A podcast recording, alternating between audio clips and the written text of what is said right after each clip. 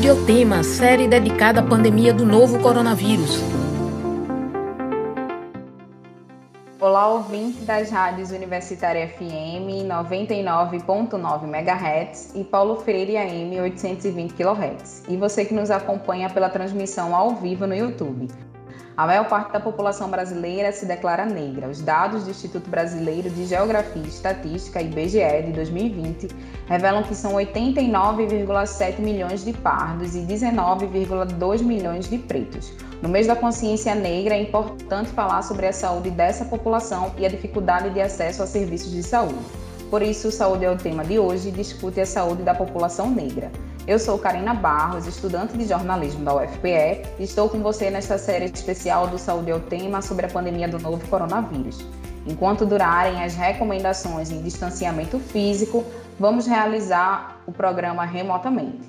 Lembro que esta edição fica disponível no site radiopaulofreire.fpe.br e nas plataformas de podcast. Convido você a participar desta conversa ao vivo aqui no YouTube, comentando e enviando suas perguntas. Interaja com a gente. Nesta edição do Saúde Eu Tenho especial Coronavírus sobre a, a saúde da população negra, vamos conversar com a assistente social da UFPE e coordenadora do Serviço Integrado de Saúde e ativista social, Ângela Nascimento. Seja bem-vinda, Ângela. Bom dia, bom dia a todas, todos e todes. É um prazer, Karina, é, estar aqui com vocês dentro da nossa comunidade acadêmica, né, e ao mesmo tempo com essa possibilidade de estar dialogando com, com a sociedade e, e num tema tão, tão, tão importante que é a nossa própria vida, né, a vida da nossa gente. Então, obrigada. E convidamos para a conversa o professor, pesquisador, sanitarista, doutorando em educação na UFPE e membro da da Associação Brasileira de Saúde Coletiva e da Associação Brasileira de Pesquisadores Negros, Carlos Silvan. Seja bem-vindo, Carlos. Olá, bom dia, Catarina, bom dia, Karina, todos e todas. Bom ter a Ângela aqui nesse programa, uma querida Ângela Nascimento.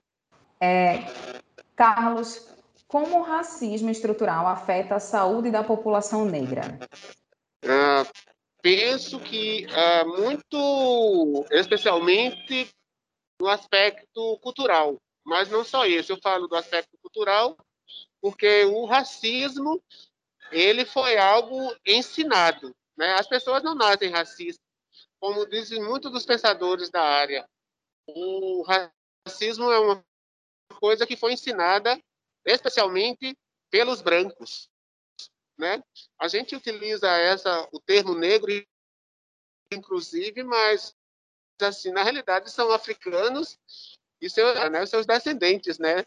Na África, por exemplo, quando a gente conversa com os africanos, essa palavra que a gente utiliza aqui é, no Brasil, ela também não é uma palavra usada no cotidiano dessas, dessas pessoas, né?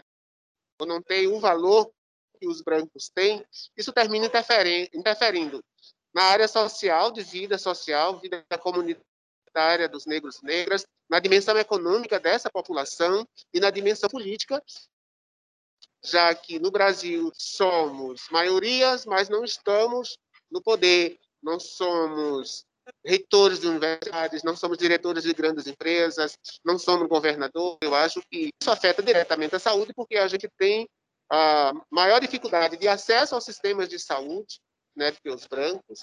Então, o racismo é uma é uma, uma coisa nociva à sociedade e a gente a cada dia precisa combater e também refletir sobre isso. Ângela, você deseja complementar? Pode ser. É... Bom, mas claro que concordando com essas afirmações que o Carlos traz do ponto de vista da, da dimensão é, cultural que o racismo traz. E cultura aqui, é, no sentido de quais são os fundamentos das relações sociais que a sociedade, que a humanidade construiu, né? Então, cultura como elementos fundantes de visão de mundo, de visão de, de humanidade. E nessa construção de humanidade, é, houve todo um processo que fez com que, sobre a pessoa negra, sobre o coletivo negro, se gerasse uma desumanização, uma destituição da sua condição de humano igual. Então, nisso, numa hierarquização, o ser negro, e no nosso caso, o ser negro é ser moreninho, é ser café com leite, é ser pardinho, mesmo quem não tem ainda a consciência do ser negro, mas encontra-se num conjunto de, de dados, de realidade, que está relacionado, condicionado e determinado por esse processo. Então, com certeza que esse elemento da cultura fundante, como fundante repercute diretamente no é, que lugar, que valor tem a vida negra. Então, se a vida negra não tem valor, por que, que os cuidados em saúde vão ser dirigidos a, dirigidos a essa população? Não vão ser os mesmos, mesmo que a gente esteja no SUS com a grande importância do SUS. Então, queria reforçar um pouco isso, assim, de como esses valores estão impregnados e não só impregnados, não, eles, eles são reatualizados na medida em que é, os cuidados em saúde, o acesso, todos os dados, os dados em saúde revelam o quanto essa população não é vista, esse corpo, essa mulher, esse idoso, essa criança, são vistos como de menos valor. E os cuidados em saúde são muito importantes. É, os números da Pesquisa Nacional de Saúde de 2015 indicam que a população negra possui menos acesso ao atendimento médico, consulta em dentistas e dificuldades para obter medicamentos. É, Carlos, quais os principais desafios para o acesso aos serviços de saúde por essa população? É, eu vou pegar uma, fazer uma ponte com a, as últimas falas da professora Ângela, que eu penso que um, dos grandes desafios é a gente garantir políticas de equidade, incluindo a, as políticas de saúde de forma participativa. Um dos desafios, para mim, é a participação né, da população negra na construção das políticas de saúde. Por quê? Em governos uh, que uma lógicas mais humanizadas ou mais participativas, inclusive, essas políticas são criadas ou são implementadas, são, a gente precisa discutir as questões que afetam a saúde da, da população negra. E um outro desafio, eu penso, que é desenvolver processos comunicacionais que sejam enegrecidos, que a gente valorize os saberes, os fazeres e as presenças, as existências negras no mundo. É, o Carlos ele está em trânsito, por isso que a gente está com um pouquinho de dificuldade no áudio dele, mas aí nós estamos fazendo esse programa remotamente. Mas além desses desafios que o Carlos mencionou, a pandemia da Covid-19 no Brasil mostrou a realidade de exclusão de acesso à saúde para os mais vulneráveis e para a população negra. É... Angela, quais são os fatores sociais e econômicos que intensificaram essa vulnerabilidade? Certo. Olha, é, um, enquanto país, é, se a pandemia ela conseguiu, é, eu digo que escancarar, todo mundo diz escancarar, explicitar, visibilizar um conjunto de desigualdades é, que afetam, sobretudo, a condição de moradia, de infraestrutura, o acesso à infraestrutura, a habitabilidade enquanto moradia, acesso a saneamento. Né? Então, todas essas condições foram expostas porque a, a maioria da população é, pobre é também a, população negra. O contingente de mais de quem, de quem tem os menores rendimentos é a população negra. É, a população que se concentra nos bairros periféricos mais afetados pela pandemia, com óbitos, foram pessoas da população negra. E aí a gente pode observar a diferença aqui em Recife, né? quando surgiram os casos, então, surgiram os casos da pandemia em Boa Viagem, nos casos foram aumentando nos bairros é, de classe média, porém, em termos comparado, comparando aos casos com óbito nos bairros periféricos, foram maiores. Então, se você pega os dados da, da Covid por raça cor, você vai perceber, tanto para o Estado quanto para Recife, que quem mais morreu foi é, a população negra, né? E, então, assim, esses fatores estruturais que deverão, que são é, dever do Estado assegurar para que essa população vivencie o seu direito humano, o seu direito à vida, o seu direito à saúde, ela, de fato, compromete. O fato de não se ter essas garantias se compromete vidas que poderiam ter sido, estar aqui conosco, né? Então, é, além disso, do ponto de vista da.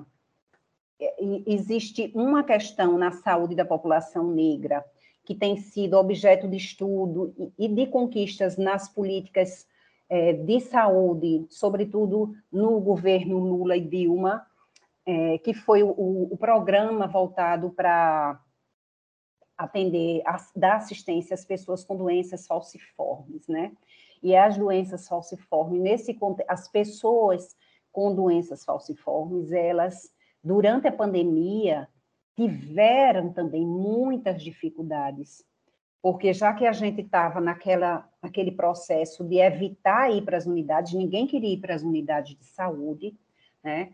É, há dados de um pesquisador, de, de um médico, doutor Aderson, que, fala, que, que trouxe também é, como desafio para essas pessoas como é que elas seriam atendidas né? E, ao mesmo tempo, o, a maior vulnerabilidade, se ela já, já tem necessidade, por conta das dores terríveis que algumas situações da doença falciforme traz, como é que ela poderia ser atendida estando lá aquele quadro?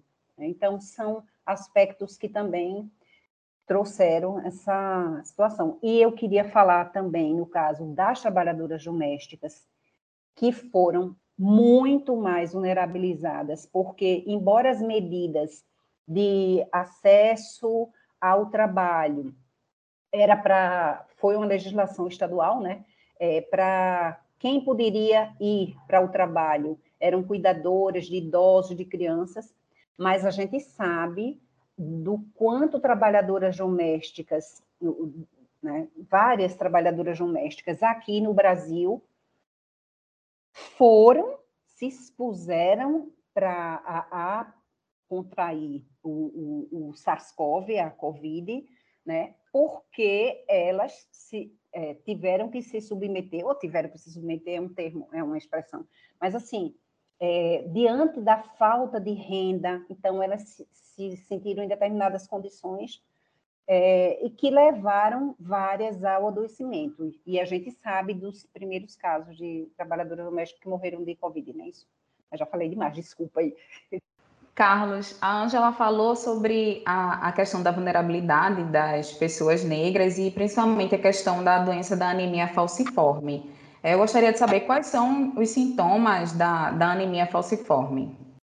Olha, para mim, um dos grandes desafios que tem na anemia falciforme é como ah, os negros ah, produzem, por exemplo, os seus sistemas sanguíneos. Eu acho que isso é um, um grande desafio. O outro é que essa, esse adoecimento, eles afetam especialmente a população negra, nenhuma outra pessoa. Mas, assim, a anemia falciforme, ela, tem, ela termina atingindo os, todos os sistemas das pessoas, né? Não só, mas assim, neurológico, sanguíneo, musculatório, da musculação, né, das vértebras. Então, assim, é um conjunto de sistemas. E eu acho que um grande desafio para a população é explicar todos os sistemas que são comuns às pessoas que têm esse tipo de adoecimento, né? Angela, é, além de, dessa questão, né, desse, desses fatores relacionados à, à doença, né, da anemia falciforme para a população negra, É, o racismo e a vulnerabilidade social é, também são questões que afetam a saúde mental da população negra e levam muitas pessoas ao, ao enfrentamento de problemas psicológicos, como a depressão e a ansiedade. Então, Angela, como esses fatores influenciam no adoecimento mental da população negra? Olha, é, embora eu seja assistente social e sanitarista, né, é, e o meu mestrado tenha se dado na área de saúde, assistência ao pré-natal, eu vou falar não como especialista, tá? Mas vou falar como mulher negra situada numa prática de saúde, no CIS, na universidade e é, dentro das. É, na militância, né, no ativismo. Então, o que a gente percebe, é, e isso foi muito fortemente colocado por Neuza Santos, que é um livro é, sagrado do ponto de vista de é, apropriar-se da identidade negra, que é tornar-se negro né? Então, nesse livro é, clássico, é, a Neuza ela trouxe os elementos do racismo como é, elementos persecutórios sobre o ser negro. Então, a destituição desse valor, dessa mesma humanidade igual, ela está desde, olha, 350 anos, né?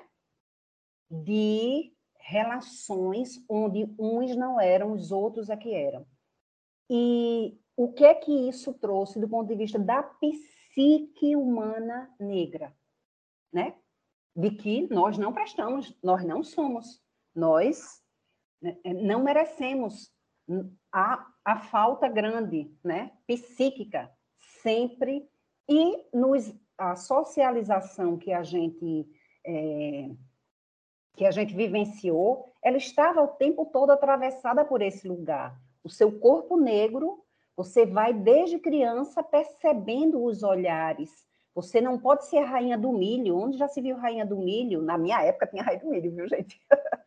então, assim, as escolhas de, de imagens na educação, ah, então se eu não posso naquele lugar, uhum. vários relatos, vários relatos. Em 2013, uma criança negra numa escola de Minas Gerais, é, ele negro, a menina que ia dançar era uma menina branca. A avó da menina se recusou na hora da dança a deixar que a neta dançasse com o menino. Gente, Aí, qual é o resultado disso na construção de nossa psique?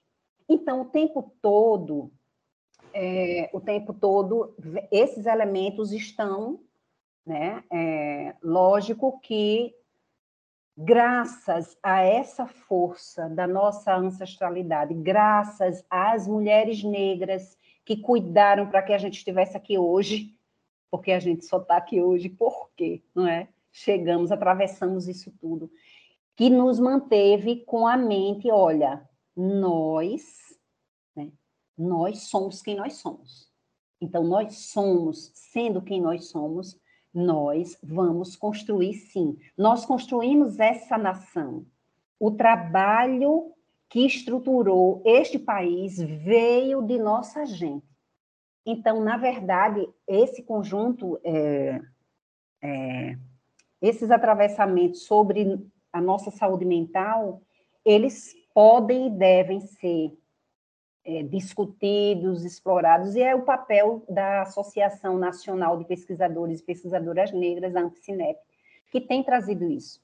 E só para fechar, a importância de nós, no processo de autoconhecimento e de cura, a gente encontrar nos profissionais de saúde pessoas que é, reconheçam esta dimensão. E aí é bom ver jovens negras e negros se apropriando deste lugar de, da psicologia, da psicoterapia, da psicanálise, porque são esses lugares que têm nos ajudado, sem dúvida, a reconhecer o nosso valor, a trabalhar essas, esses grandes traumas históricos né, que estão na, na nossa corporeidade. São questões como essa, Angela, que afetam a saúde mental da população negra e que, infelizmente, né, acabam incluindo as nossas crianças. É, um artigo divulgado pela Academia Americana de Pediatria expõe que o racismo pode impactar a saúde mental de crianças, o que pode levar a doenças como a depressão e problemas comportamentais. Carlos, quais são as consequências para a vida adulta? O raciocínio da Ângela, eu trabalho no campo da saúde mental e uma das coisas que, que eu percebo é que esta, esta criança que a Ângela citou, né, um nome real, um menino mineiro, é, essa, acontece uma violência simbólica, né, e essa criança fica ferida. E um dos grandes desafios dos adultos é reconhecer, com o apoio de um profissional de saúde e da educação, esta, este menino ferido, esta menina ferido, basicamente é este corpo violado, esta subjetividade violada, violentada, né, que é uma experiência de morte, né? A experiência do racismo é uma experiência de morte, é uma experiência necrófila, né? Eu acho que esse é um desafio grande para o campo da saúde mental. E, e, penso que a saúde mental voltada para, o, para a população negra, ela precisa ser em lógicas ah, enegrecidas, porque a, a forma de escuta, a forma de aconselhamento, a abordagem, ela precisa ser tanto da escuta sensível, mas também, como a Angela falou, que valorize a presença, a existência da vida, porque o grande no, no sofrimento psíquico é a reconexão com a vida, né? Reconexão com a existência. Eu acho que esse é um grande, um grande desafio para a saúde. E acho que um grande desafio também é os profissionais de saúde precisam aprender o jeito de escutar que o povo negro tem entre si. O povo negro fala e escuta entre si de uma forma diferente que o povo branco faz. Então, a gente precisa voltar a aprender, os profissionais de saúde mental, aprender com o povo negro, com a mulher negra e com o homem negro, esse jeito de escutar e esse jeito de aconselhar especialmente sem julgar, sem desqualificar, sem desautorizar esta presença do outro, que é uma coisa que é comum entre os negros. Eles são o tempo todo desautorizados, desqualificados, desprestigiados, e isso gera não só sofrimento emocional, mas gera dor e sofrimento psíquico, levando a esses casos que você citou na sua fala e que Angela também citou. E para mim, um grande desafio que está aí também é, na área da saúde, e na área da saúde mental, por exemplo, a gente voltar a discutir essas, essas violências simbólicas, essas violências estruturais, essas violências institucionais, inclusive a violência do Estado brasileiro, né, do Estado-nação, com os homens negros, com as mulheres negras, especialmente homens negros e mulheres negras de periferia. Então, eu acho que esse é um grande desafio, porque o Estado brasileiro é um dos principais causadores né, de morte, por exemplo, com a população negra. Né? Não, é só, não é só o Estado brasileiro que mata, porque a área privada também mata. É só a gente citar o caso do Carrefour. Né? Mas, assim, o Estado brasileiro mata jovens. Os policiais, a brasileira ainda matam jovens. E todos os jovens, homens, são tratados como se fossem ah, bandidos, só por causa da sua epiderme já são colocadas no lugar de pessoas perigosas, perversas, assassinas ou, ou outro tipo de comportamento que a sociedade rejeita. Então, a gente também precisa discutir violência ah, como ato de morte e mortalidade do povo negro. Uma das coisas que um dos maiores avanços, uma das conquistas que a gente teve enquanto população, eu digo população como um todo, tá? Porque isso deveria interessar a todos. Foi é, o, a partir do movimento negro a inclusão do preenchimento do quesito raça-cor, é, cor-raça, nos é, formulários do sistema de saúde. Isso nos levou a identificar exatamente esses dados que o Carlos traz. Mas só foi possível a gente ter os dados é, escancarados da violência com letalidade é, sobre os jovens negros a partir do momento em que esses formulários, essa notificação foi feita. E aí, é, hoje a gente tem, os estados vêm numa dinâmica, né? Pernambuco, um momento, teve uma redução, é, hoje a gente tem, infelizmente, um aumento é, de violência é, nas causas, nas causas externas que afetam a nossa a criançada e adolescentes, né? A, a violência está crescendo entre é, de, na faixa etária de 9 aos 14 anos, causas externas, coisa séria, né? E com fratura de ossos, né? E isso, o percentual é maior de crianças negras. Isso não são dados meus, lógico, são dados da, da epidemiologia da Prefeitura do Recife, da Secretaria Municipal, que foram publicados esse ano. E então, assim, a gente percebe o quanto essa violência ela está no cotidiano, né? E ela implica um lugar, aí eu já vou passar para a formação, tá? Um lugar na formação dos profissionais em saúde que ainda não tem. Os cursos de saúde, é, e a universidade ela tem um papel fortíssimo nisso, eles apresentam uma rejeição a se discutir a questão racial, uma negação dessa dimensão, certo? É, que impede que eles é, identifiquem, vejam como a dinâmica do racismo como um determinante das condições de saúde se está é, tá ali junto com a questão socioeconômica, né? mas a questão das relações raciais, ela impacta nisso, né? impacta na, na saúde, nas condições de saúde, nas condições de assistência, nos dados de mortalidade, nos dados de morbidade. Mas, se você for observar a formação dos cursos de saúde, isso não é discutido. E olha, a Política Nacional de Saúde da População Negra, ela foi criada em 2006 pelo Conselho Nacional, ela foi aprovada e publicada em 2009, ou seja, nós temos quantos anos? 12 anos de uma política sem que haja devida repercussão na formação desses profissionais, para que perceba que esses jovens, que essas crianças nos atendimentos, nos dentistas, né, e tudo mais, as mulheres negras, o feminicídio. Então, tudo isso implica uma dimensão na formação profissional que ainda não, não é, é considerada devidamente. Você que nos acompanha ao vivo no YouTube, interaja com a gente. Hoje o Saúde Eu Tenho Especial Coronavírus fala sobre a saúde da população negra.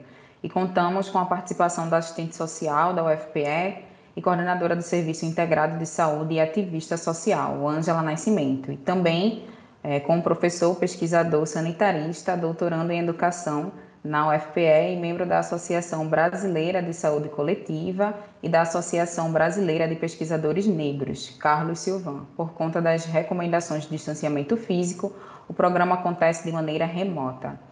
É, dados do Ministério da Saúde apontam que a fome atinge 67,5% das famílias negras no país. É, Carlos, existe uma relação direta entre a insegurança alimentar e o racismo no Brasil? No caso da fome, né, que não é só um problema, ah, não é só um problema da alimentação, mas da alimentação em quantidade suficiente e em qualidade, isto é, de uma certa forma, negada pela sociedade e pelo Estado à população negra.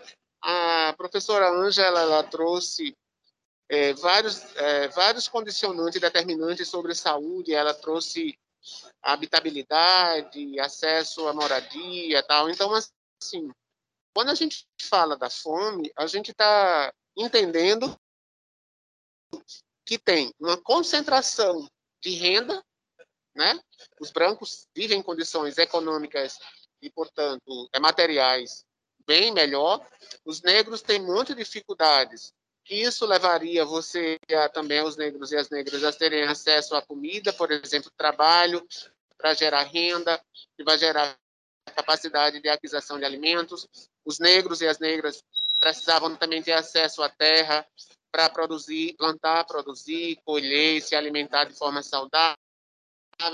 Mas veja só, os negros e as negras ah, moram, como a Angela citou, eles moram na periferia. A periferia é um lugar desprezado pela sociedade e pelo Estado, né? E o acesso à comida não é não é satisfatório. A gente entende que comida é saúde. Né, ter acesso a uma boa comida ter acesso à saúde, porque ah, um dos melhores e mais adequados ah, digamos assim, tera processos terapêuticos é a alimentação e a água, né? além de outras coisas, mas eu queria trazer a água e o alimento. E os negros e as negras não têm acesso a isso.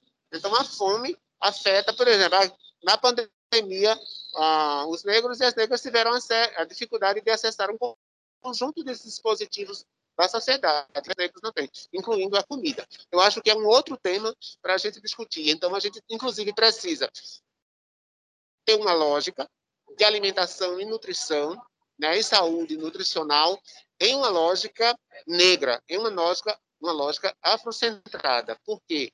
Os negros, em suas origens, eles tendo acesso à sua comida, geralmente é mais saudável e é uma comida consciente, né? diferente. Inclusive as invenções dos enlatados, dos embutidos, que são é, alimentos adoecedores, isso não é uma invenção nossa.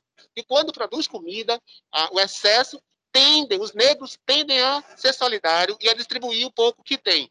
Isso ainda é o que nos sustenta vivo, porque temos a capacidade de sermos solidários, inclusive doando alimento daquilo que a gente não consegue consumir.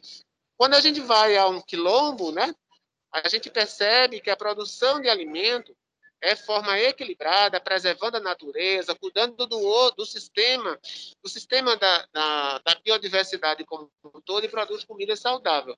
Mas nem todos os negros e negras ah, vivem em quilombo, né? A maioria foram para a cidade e na cidade ficaram na periferia de forma excluída, desprotegida pelo Estado, recebendo níveis de preconceito e de estigma da sociedade, inclusive na hora de ter acesso à comida que produz saúde. Ângela, é, é como o Carlos falou, né? Que comida é saúde, é, é ter acesso à comida, é ter acesso à saúde no Brasil. E qual a importância, né, diante dessa pandemia, principalmente dessa crise sanitária que nós estamos enfrentando, é, de, das pessoas serem mais solidárias com o próximo? Olha, é, vou fazer aqui, inclusive, propaganda da Rádio Aconchego, que é uma rádio situada no CIS e que tem um trabalho muito qualificado, né? Fernando, Priscila, Gustavo, como, como um projeto comunitário. Eles trouxeram, durante a pandemia, dados a partir dos movimentos de mulheres, da, das práticas que mulheres, sobretudo negras aqui da periferia, divulgaram, é, num, um conjunto de ações solidárias de assim muito rica, de grande valor.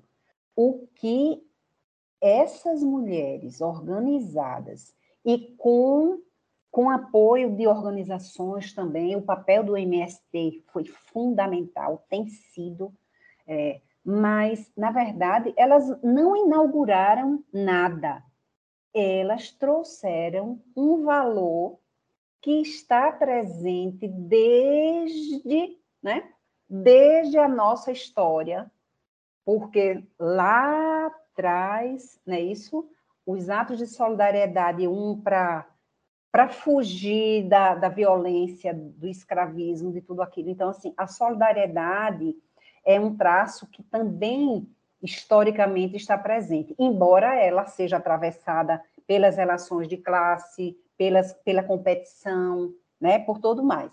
Mas é, me chamou a atenção, assim, eu digo, gente, o quanto a solidariedade é um valor civilizatório nosso, que precisa ser alimentado, escancarado, visto é, é, em sua positividade, sabe?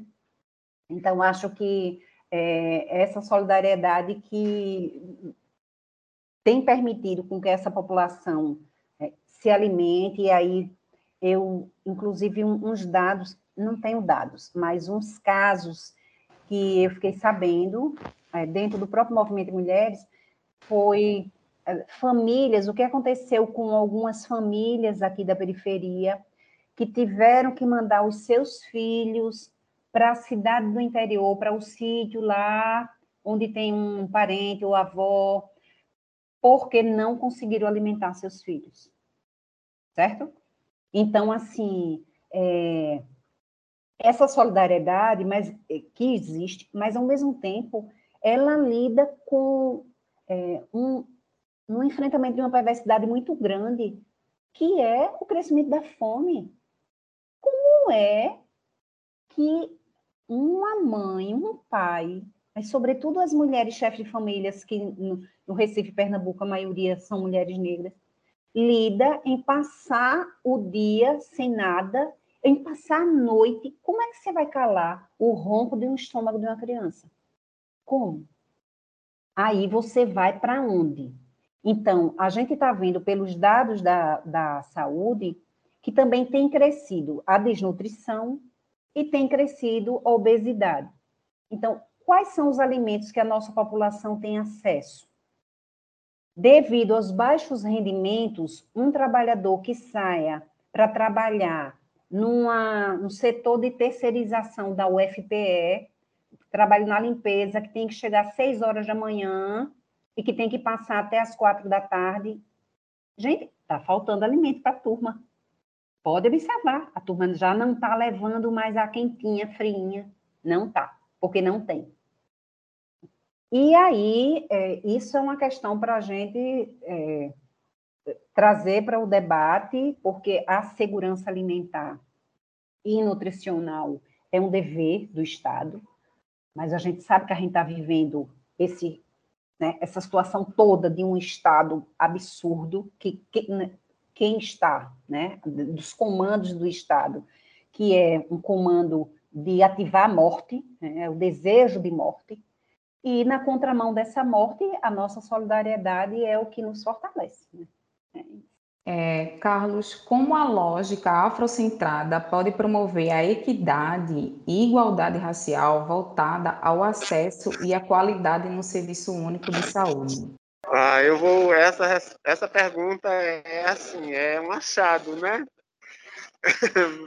Gratidão, viu, pela pergunta. Assim, pegando um pouco, é um gancho em comentários que eu vi aqui, a gente ainda também temos a ilusão de os, que os alimentos é, ultraprocessados e fabricados que a gente compra nas gôndolas são mais baratos. Para mim também é uma ilusão de ótica, porque eles causam prejuízos enormes à nossa saúde, né? já que eles precisam usar um conjunto de aditivos químicos que prejudicam a nossa saúde.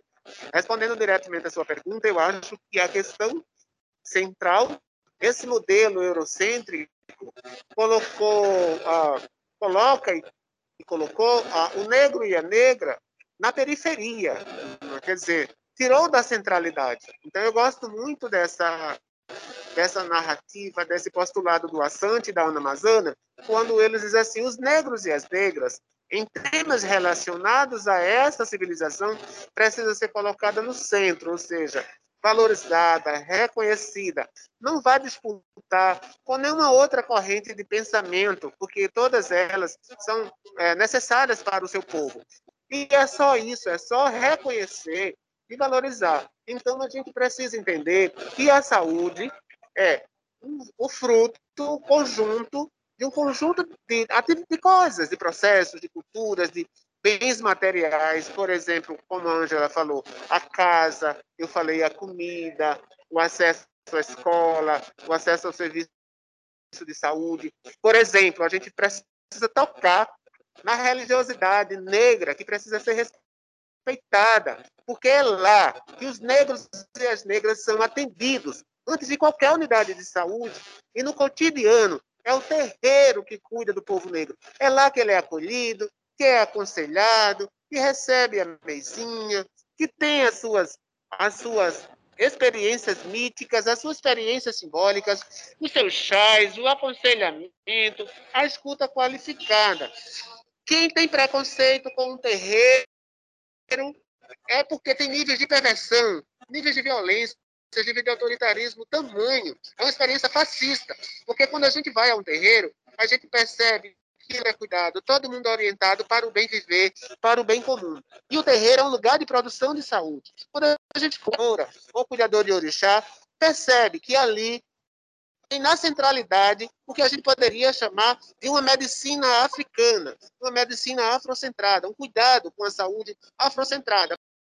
Eu não estou muito por dentro de algumas discussões que é, algumas camadas da, da, do ativismo têm trazido.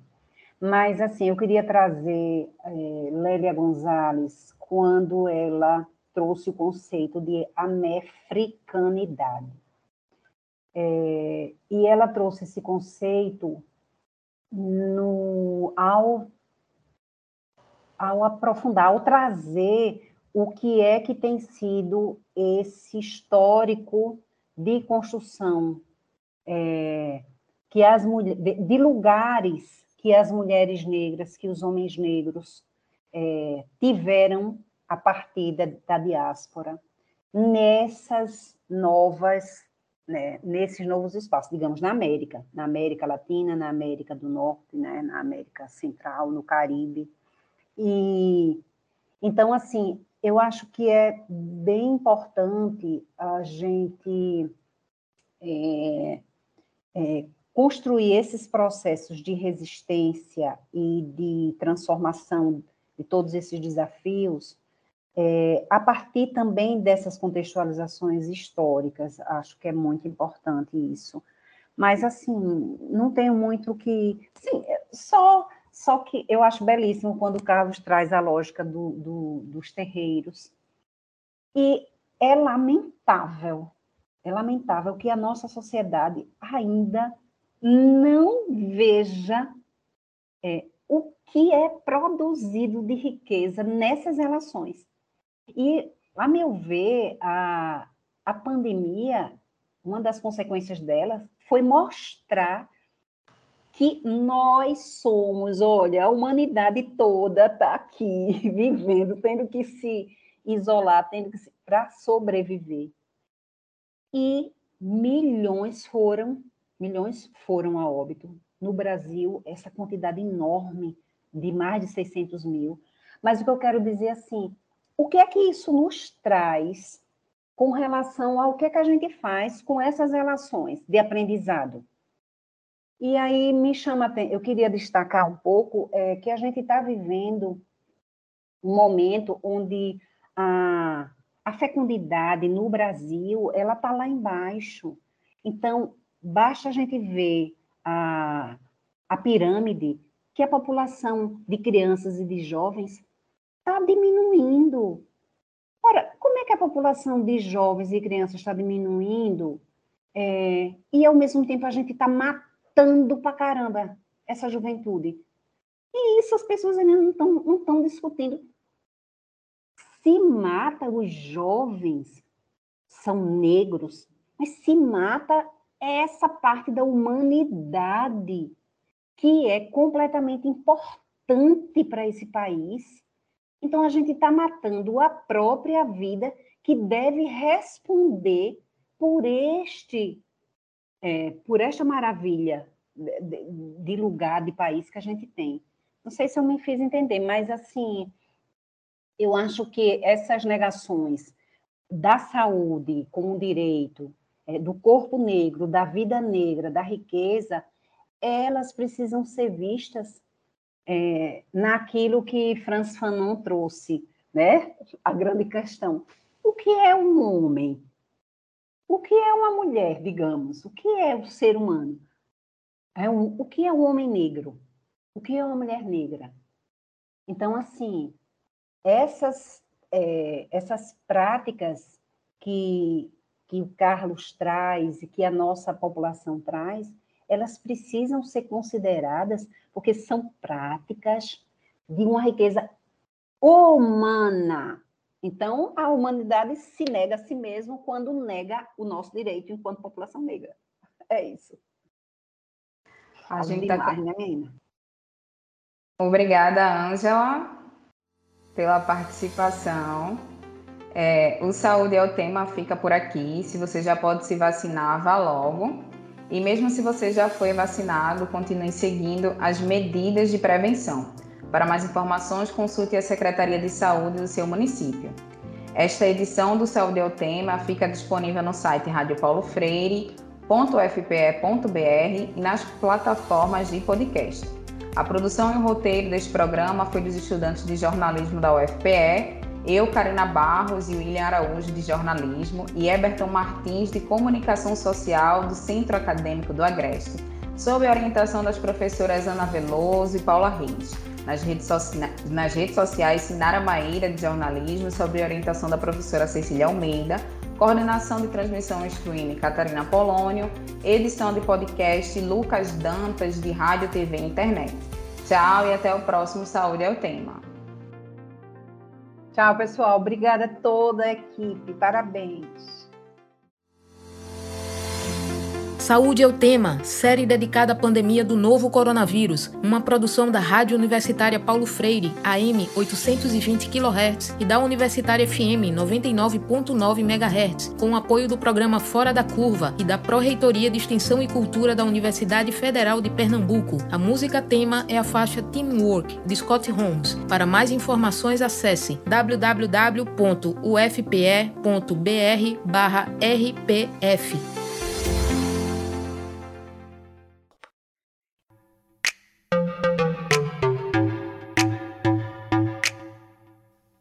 Ciência no dia a dia.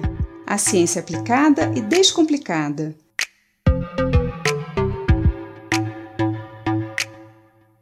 Você sabia que a febre é uma defesa do nosso corpo e que por isso precisamos ficar bem atentos quando ela aparece?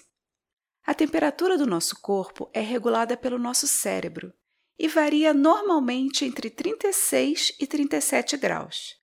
Geralmente, ela é mais baixa pela manhã e mais alta no fim da tarde. Existe uma região do nosso cérebro chamada hipotálamo que tem a função de manter o equilíbrio do nosso corpo em relação às variações do ambiente. É o hipotálamo que regula a nossa temperatura, o nosso apetite e a quantidade de água que devemos beber, por exemplo. Se a temperatura ambiente está baixa, o hipotálamo envia o comando para começarmos a queimar gordura e para nossos músculos contraírem e relaxarem rapidamente para gerar calor. São o que chamamos de calafrios. Nesse momento, nossos vasos sanguíneos se contraem para reter o calor, e por isso podemos ficar com as extremidades arroxeadas, como lábios e as pontas dos dedos. Se a temperatura ambiente está alta, o comando do hipotálamo é de liberar o calor através do suor, que diminui a temperatura do nosso corpo. É por isso que suamos quando está quente. Nesse momento, nossos vasos sanguíneos se dilatam e por isso podemos sofrer queda de pressão em situações de calor extremo. A água e os sais minerais que perdemos através do suor precisam ser repostos rapidamente e por isso devemos nos hidratar ainda mais nos dias quentes. Quando sofremos uma infecção por vírus, bactérias, fungos ou parasitas como vermes e protozoários, o nosso organismo se prepara para atacar esses patógenos. Nesse momento, o nosso corpo aumenta a temperatura para ajudar nesse ataque, e é o que chamamos de febre. A temperatura mais alta estimula a produção e a atividade dos nossos anticorpos, e também pode atrapalhar a atividade de patógenos que vivem melhor na temperatura ambiente. Quando nos vacinamos, é comum desenvolvermos febre. Isso quer dizer que o nosso organismo está reagindo à vacina, ou seja, está produzindo anticorpos contra essa substância que contém o sinal de um agente infeccioso. E é exatamente isso que a gente quer. Mas a febre muito alta pode ser perigosa e até afetar o nosso sistema imunológico, além de causar danos graves como a desidratação e convulsões.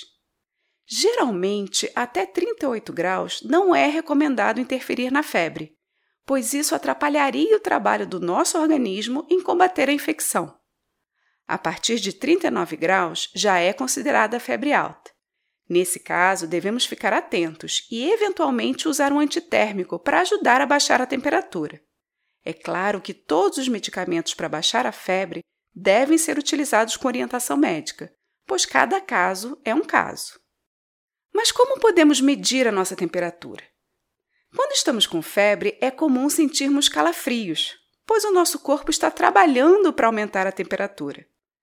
Mas para saber exatamente qual é a temperatura do nosso corpo, usamos termômetros. Antigamente, usávamos termômetros de mercúrio. O mercúrio é um metal líquido na temperatura ambiente e é bastante sensível a pequenas alterações de temperatura.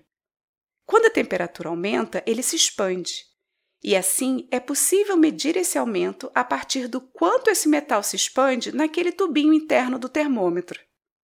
Mas o mercúrio é um metal muito tóxico e por isso não tem sido mais usado nos termômetros caseiros. A quebra do termômetro, que era de vidro, deixava exposto o mercúrio, oferecendo um grande risco de contaminação. Hoje em dia, usamos em casa os termômetros digitais, que têm um sensor de temperatura. Esse sensor é ligado a uma resistência elétrica que transfere esse sinal a um painel digital que registra a temperatura, como nos termômetros de rua. Ultimamente, nesses tempos de pandemia de Covid, os termômetros de infravermelho têm sido bastante usados para ferir a temperatura das pessoas, pois eles têm a vantagem de não precisar tocar a pele, além de mostrar o resultado instantaneamente. Esses termômetros têm um sensor que capta a radiação infravermelha, também chamada de calor, que nós emitimos naturalmente. Esse calor é transformado em um sinal elétrico que é levado até um chip que registra a temperatura no visor. A testa é o local ideal para medir a temperatura com esse tipo de termômetro, pois, como as axilas, apresenta temperatura bastante semelhante à do interior do nosso corpo. Não é à toa que sempre que queremos ver se uma criança está com febre, colocamos a mão em sua testa. A maioria dos termômetros de infravermelho emite uma luz para que possamos direcionar o sensor ao local certinho de medição da temperatura.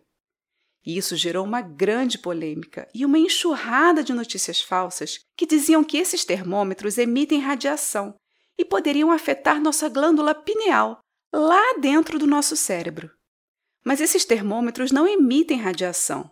Ao contrário, eles captam a radiação emitida pelo nosso corpo e podem ser utilizados sem problemas. De qualquer forma, a febre é um sinal de que algo não está funcionando 100% no nosso corpo. E por isso, o ideal é sempre procurar orientação médica para saber o que fazer. Eu sou Mariana Guinter, bióloga e professora da Universidade de Pernambuco, e esse foi mais um Ciência no Dia a Dia.